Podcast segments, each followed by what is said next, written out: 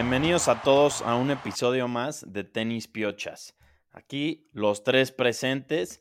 Un fin de semana donde Yannick Sinner levanta su tercer título del año. Sin duda ha sido el mejor año en la carrera de Sinner, que no solamente le gana a Medvedev en la final, sino también en el camino de Juan Caraz.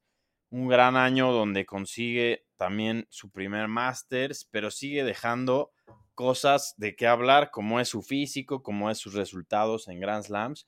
Pero muy buen título, el ATP 500 de Beijing. También por el lado de las mujeres, Iga Swiatek, después de no tener el mejor US Open, llega y le corta la racha a Coco Gauff para levantar el título, que en el lado de mujeres sí era un mil. También un poquito de lo que ha pasado ahorita en el Masters de Shanghai, donde ha habido varias sorpresas y ya está definido quiénes son las ocho tenistas que van a jugar las WTA Finals en Cancún a finales del año. ¿Cómo están, Jor, Rulo? Un gusto tenerlos por acá otra vez. ¿Qué pasó, Lalo? Buenas tardes. Y sí, aquí los tres. Y bueno, como dices, ¿no? Empecemos muy rápido repasando final de Beijing. Como bien dijiste, lo gana Sinner, ¿no? Y Yannick Sinner, digo, ahorita no me encantó tu comentario de que sigue dejando cosas de qué hablar. Eso no, en este torneo yo no lo vi porque, pues, repasemos, ¿no?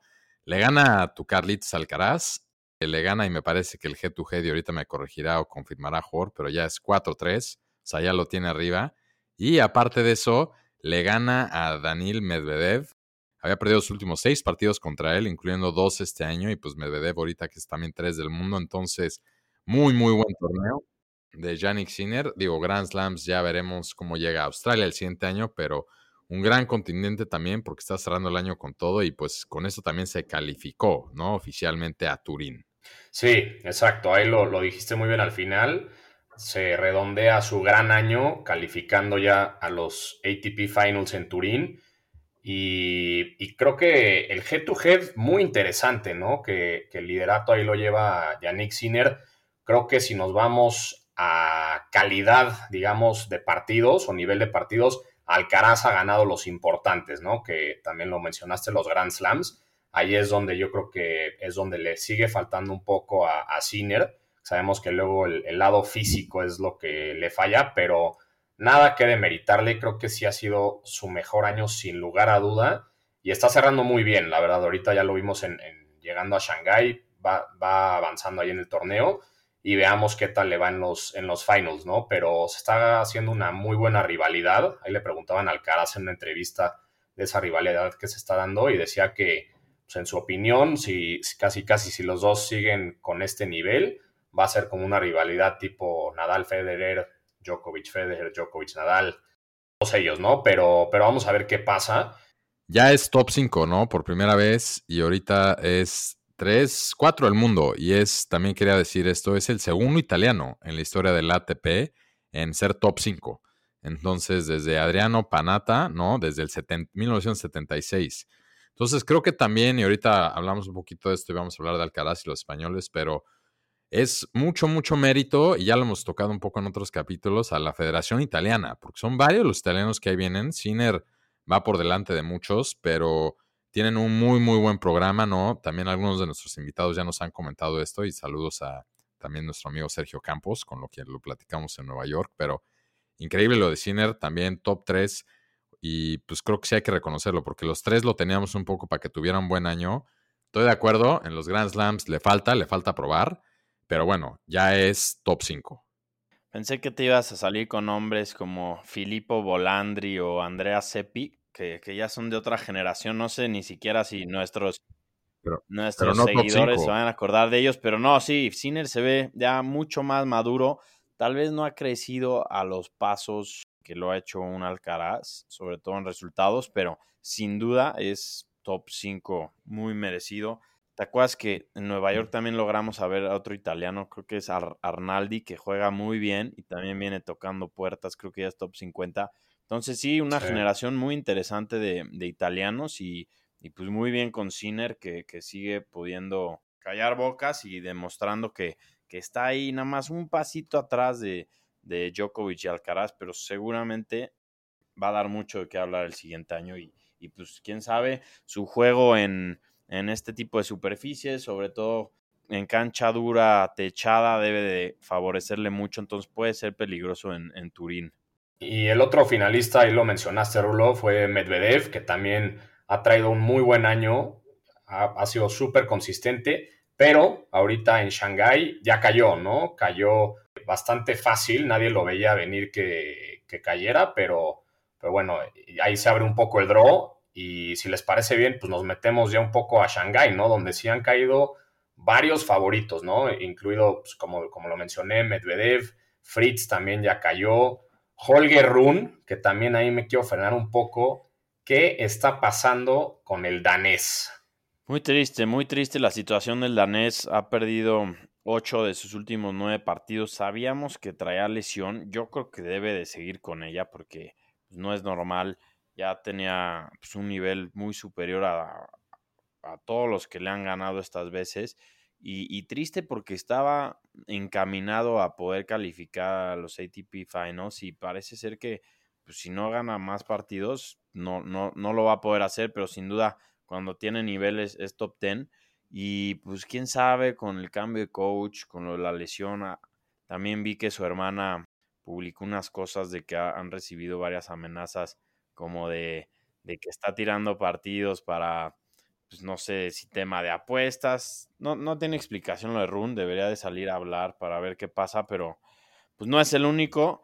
Rulo, yo creo que tú conoces algunos más que, están en una situación parecida, ¿no? Que de hecho hoy, hoy cae, hoy cae en Shanghai uno de tus, no sé si todavía, pero era de tus favoritos. Sí, así es. Stefanos Tsitsipas también cae en tres sets contra Humbert y bueno, es también la semana pasada ya, ya ni se entiende, ¿no?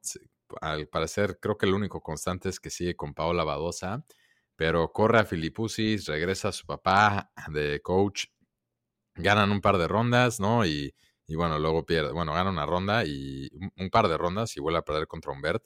Pero, regresando un poco a lo de antes, esto también al que le ayuda es a un poco, porque, como decían, está teniendo el año al revés a justo hace un año donde cerró muy bien.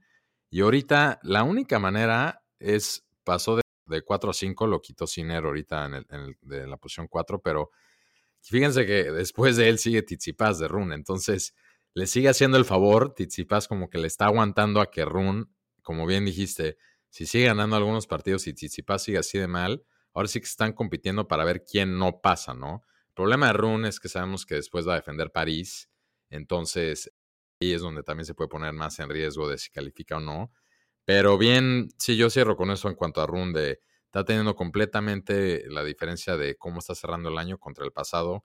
Lo de Tizipas, no perdamos el tiempo porque es un poquito ya, no inexplicable, pero, pero triste. Pero el otro que también sí diría que dio hoy una sorpresa, para mi opinión, porque ya lo hemos dado por muerto varias veces este año todos, es Diego Schwartzman, ¿no? Que Jorge le ganó a, Taylor Fritz.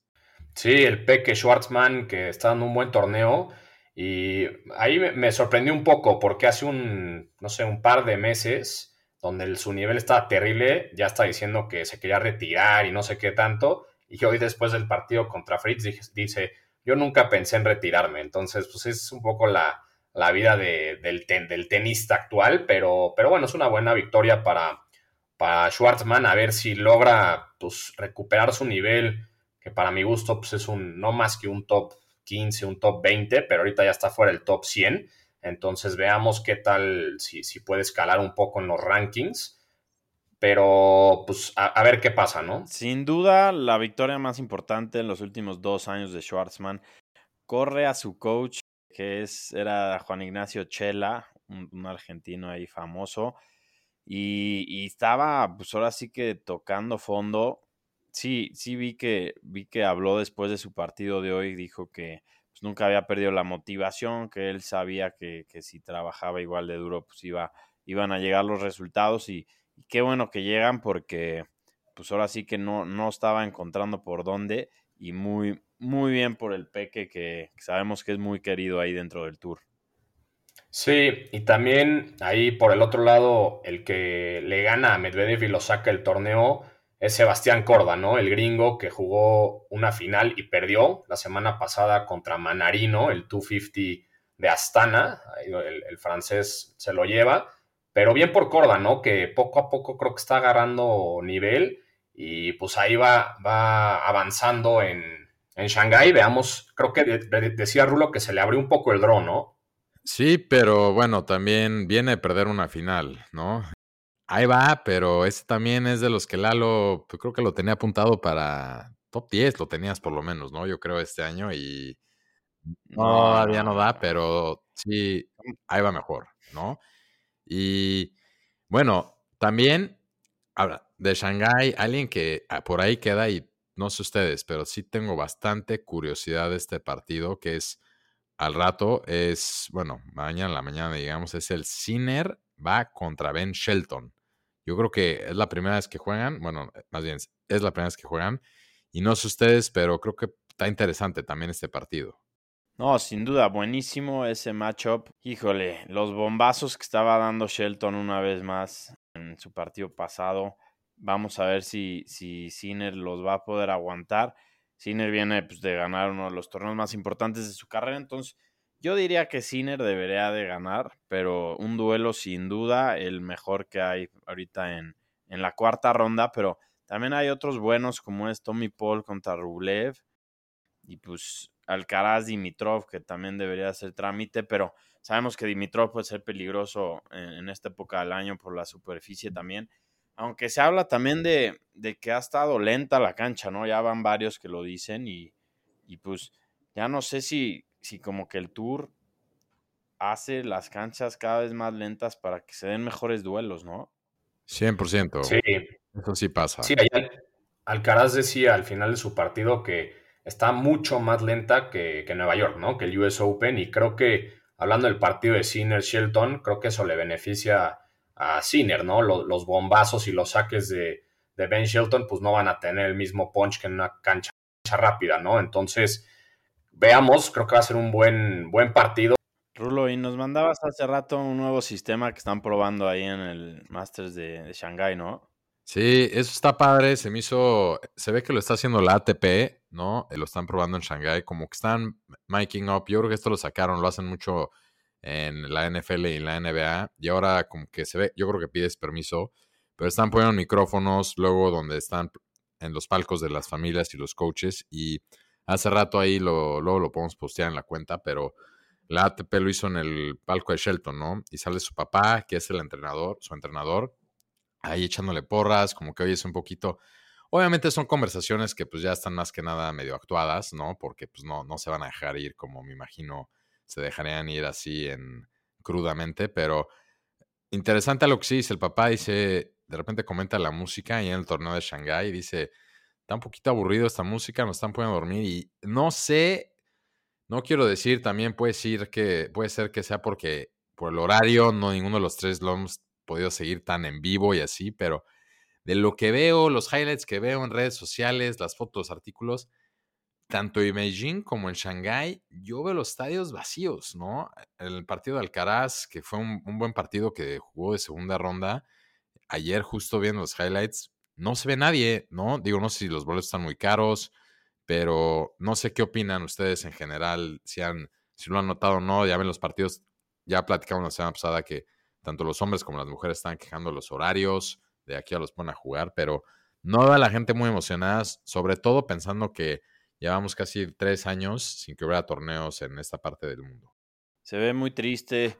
Lástima porque ahorita en el de Shanghái es uno de los estadios más bonitos de tenis de todo el mundo, que se le abre el techo como, como una flor, pero se ven, se ven vacíos, hasta ese de, de Shelton había muy poca gente, los jugadores están tratando como de prender a la gente y no lo logran mucho. Suaitek la semana pasada que ganó Beijing, sí dijo unas palabras que eran como vengan a vernos, vamos a dar pues, un espectáculo, compren boletos, apóyenos como sí tratando de que, los chinos vayan a, los estadios porque se ve muy triste la situación. Sí, no sé si también se ve un poco de que dejaron de ir la ATP y la WTA tanto tiempo allá, ¿no? Igual y, es un factor, pero también el torneo como tal, lo platicamos un poco antes de grabar, pues ya no quedan tantos sembrados, ¿no? O sea, de, de los 10 mejores sembrados, básicamente queda Alcaraz, Rublev, Rud y Sinner. Fuera de eso, pues hay jugadores que ya se quedaron en el camino y creo que la gente, pues yo creo que los chinos ni, los conocen tanto, ¿no? A los que quedan. Oye, espérate, que, o sea, tranquilo con unos comentarios que nos van a cancelar el podcast allá, cabrón. También, también digo, ya si te metes muy, muy adentro de Twitter, hay algunas conspiraciones de que es como un tema de protesta de Peng Shuai Oh, pero vamos a dejar cancelar, ya, ya nos acaban de cancelar en China. Gracias a todos los que nos escuchaban. Gracias a todos los que nos escuchaban allá. Fue un placer. dejémoslo como un rumor, pero sí, ojalá se llenen un poco más los estadios. Vamos a ver si, si cuando empiecen a avanzar ya rondas finales. Miren, viendo así el draw y un poco caliente, vamos a suponer que como empezamos al principio del capítulo, si me traen a Hot Hand, le gana a Shelton y de ahí le veo camino. Puede ser que le vuelva a jugar contra Alcaraz la final, pero pues trae la buena racha. Entonces, yo voy a poner que se echa un doblete y gana Shanghai. Se vuelve el emperador de China. Ok, ok, interesante. Tú, Jor, ¿cómo ves a los que quedan? Yo voy a dar ahí como un, sorpresa. Voy a poner a Tommy Paul, que ha tenido un, buen, un buen año. Tiene un, tiene un partido muy difícil en la siguiente ronda, que es contra Rublev, que se me hace que va a ser un, gran, gran partido. Hoy Rublev le gana a Manarino y le dice en la red, perdón, jugué espectacular hoy, pero creo que si Tommy Paul gana ese partido, se lleva todo el torneo. Ay, cabrón. Ese, yo creo, ¿sí viste todo el draw o ese sí, sí sentí muy caliente ahí con ese? No, es que tienes, o sea, tiene algo de sentido esto. Tommy Paul ahorita está en número 11 en camino a los ATP Finals. Ahí enfrente de él, o bueno, antes de él, tiene a varios que están flojones, Fritz que ya perdió, Rune que, que ya perdió, Tizipas. Entonces, si, si Tommy Paul puede llegar lejos, yo creo que sí se puede poner en una posición donde en París se puede jugar su, su lugar de, del ATP Finals se le van al Alcaraz, Lalo, porque va por ahí. Pero, no, yo creo que ni siquiera va a llegar a jugar con Alcaraz. Yo creo que sí, Rublev le gana en su siguiente partido. ¿Y, tú, quién es tu predicción, Lalo? Y yo, pues creo que ya se la saben. Yo creo que también se va a dar el, el Alcaraz Sinner en dos tornos consecutivos, pero creo que esta vez Alcaraz se lo va a llevar y, y pues va a seguir con la buena rivalidad que han tenido los dos. O sea, se irían a 4-4. Exacto. Oigan, pues ahora nos vamos a, Beijing, ¿no? Donde ahí sí las mujeres era, bueno, fue un WTA 1000 y nuevamente Iga Swiatek levanta un título, ¿no? No tenía rato que no levantaba un título y pues muy emotivo le gana en la final ahí a Samsonova y en la semi, lo, mencionábamos un poco, le gana a Coco Gauff y le frena su, su racha, ¿no? De 16 partidos ganados. Así que muy bien por la polaca que pues vuelve a levantar la mano, ¿no? No está tan lejos de, de Arina Zabalenka como número uno. Ahí hay una como combinación. Creo que si Iga tiene un buen torneo en las finals en Cancún, se vuelve número uno nuevamente, ¿no? Entonces, muy bien por Iga Swiatek que, que como les digo, pues levanta la mano y dice, aquí sigo y aquí seguiré, ¿no? Así es quinto torneo de la temporada, ¿no? Es la que más torneos lleva.